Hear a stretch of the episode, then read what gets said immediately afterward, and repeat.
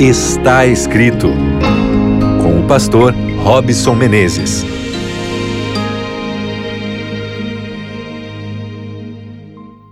Olá, seja muito bem-vindo, seja muito bem-vinda. Tá come está começando agora.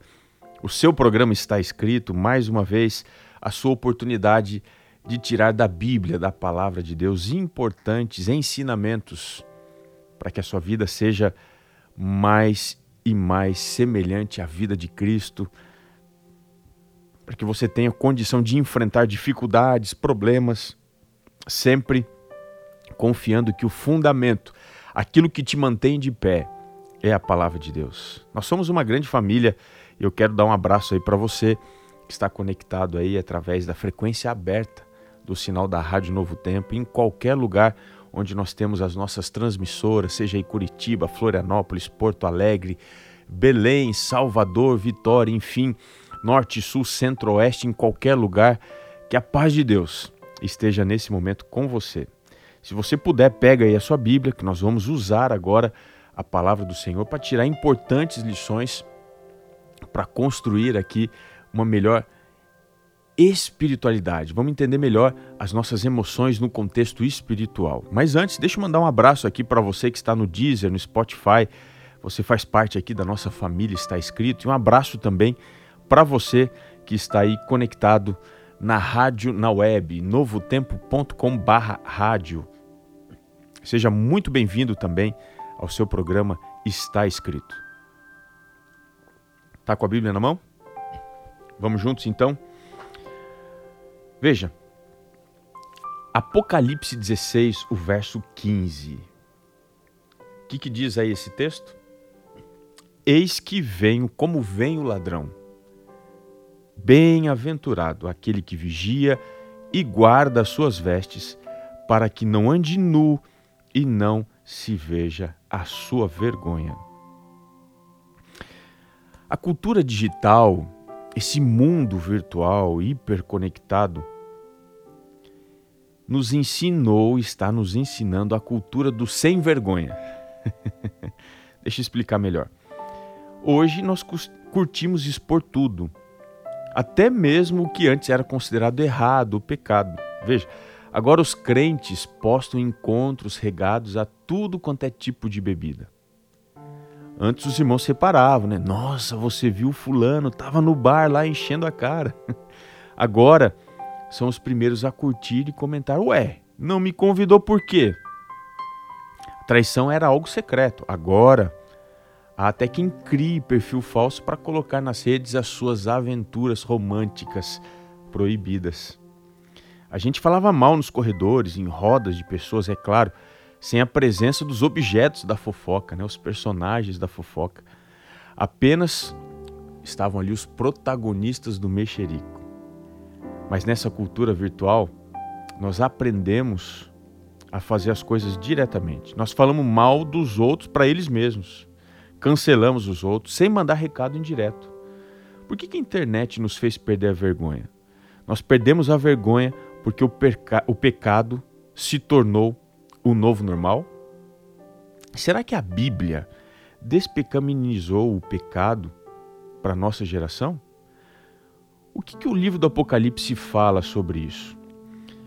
Veja, eis que vem como vem o ladrão. Apocalipse 16, 15 diz: Bem-aventurado aquele que vigia e guarda as suas vestes, para que não ande nu e não se veja a sua vergonha. O que é ter vergonha, de acordo com a Bíblia? Não é uma timidez natural, mas é uma condição. Não tem a ver propriamente com emoção, mas com uma condição, com a natureza.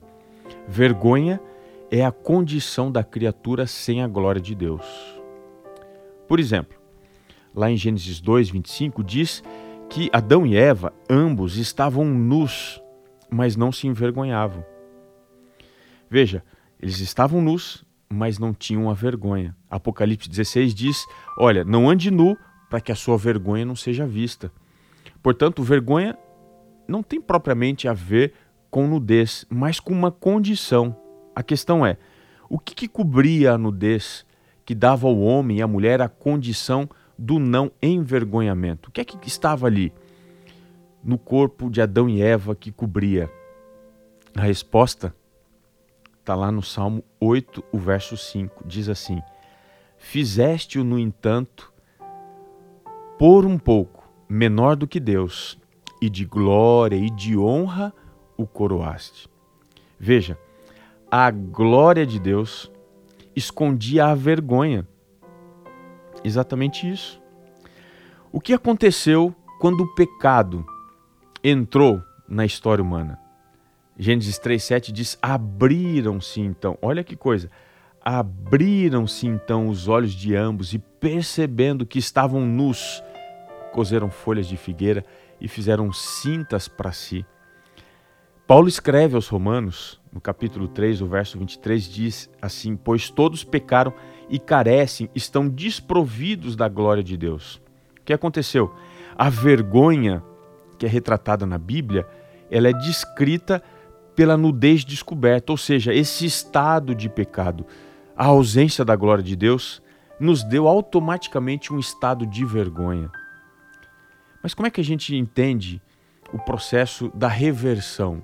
Como é que nós podemos não ter vergonha ou vivemos como não envergonhados hoje? Esse problema já foi resolvido parcialmente lá no passado, de maneira ilustrativa, em Gênesis 3:21, quando diz lá que fez o Senhor Deus vestimenta de peles para Adão e a sua mulher e os vestiu. O que significava esse ato de Deus? Significava que um dia Cristo viria a este mundo e a sua justiça, a glória que ele demonstraria aqui, especialmente na cruz, nos revestiria, nos dando uma nova condição, uma nova essência, uma nova natureza. Lá em Romanos 13, 14, Paulo diz mas revestivos do Senhor Jesus Cristo, e nada disponhais para a carne no tocante às suas concupiscências. Jesus Cristo nos reveste, nos dá uma nova condição. Ele esconde a nossa nudez, o nosso estado de pecado. E assim a gente pode ser nova criatura. Lá em Gálatas 3:27, Paulo diz assim: "Porque todos quantos fostes batizados em Cristo, de Cristo vos revestistes. Se alguém te perguntar, e você está nu, mesmo estando de roupa? A resposta é: você selou a sua vida através do batismo com Jesus. O batismo é essencial, porque é ali que nós passamos a não ser mais envergonhados. Nós temos uma nova natureza e nesse contexto estamos agora nos preparando para um maior e mais importante momento da história da humanidade, que o Apocalipse também descreve. E eu quero ler com você aqui Apocalipse 18, aliás, Apocalipse 19, perdão, corrigindo, Apocalipse 19, o verso 8 e o verso 9. Diz assim: Pois, pois lhe foi dado vestir-se de linho finíssimo, resplandecente e puro. Então me falou o anjo: Escreve, bem-aventurados aqueles que são chamados à ceia das bodas do Cordeiro. E acrescentou: são estas as verdadeiras palavras de Deus. Veja, uma festa linda foi preparada, está sendo preparada para todos aqueles que fazem de Cristo a sua vestimenta.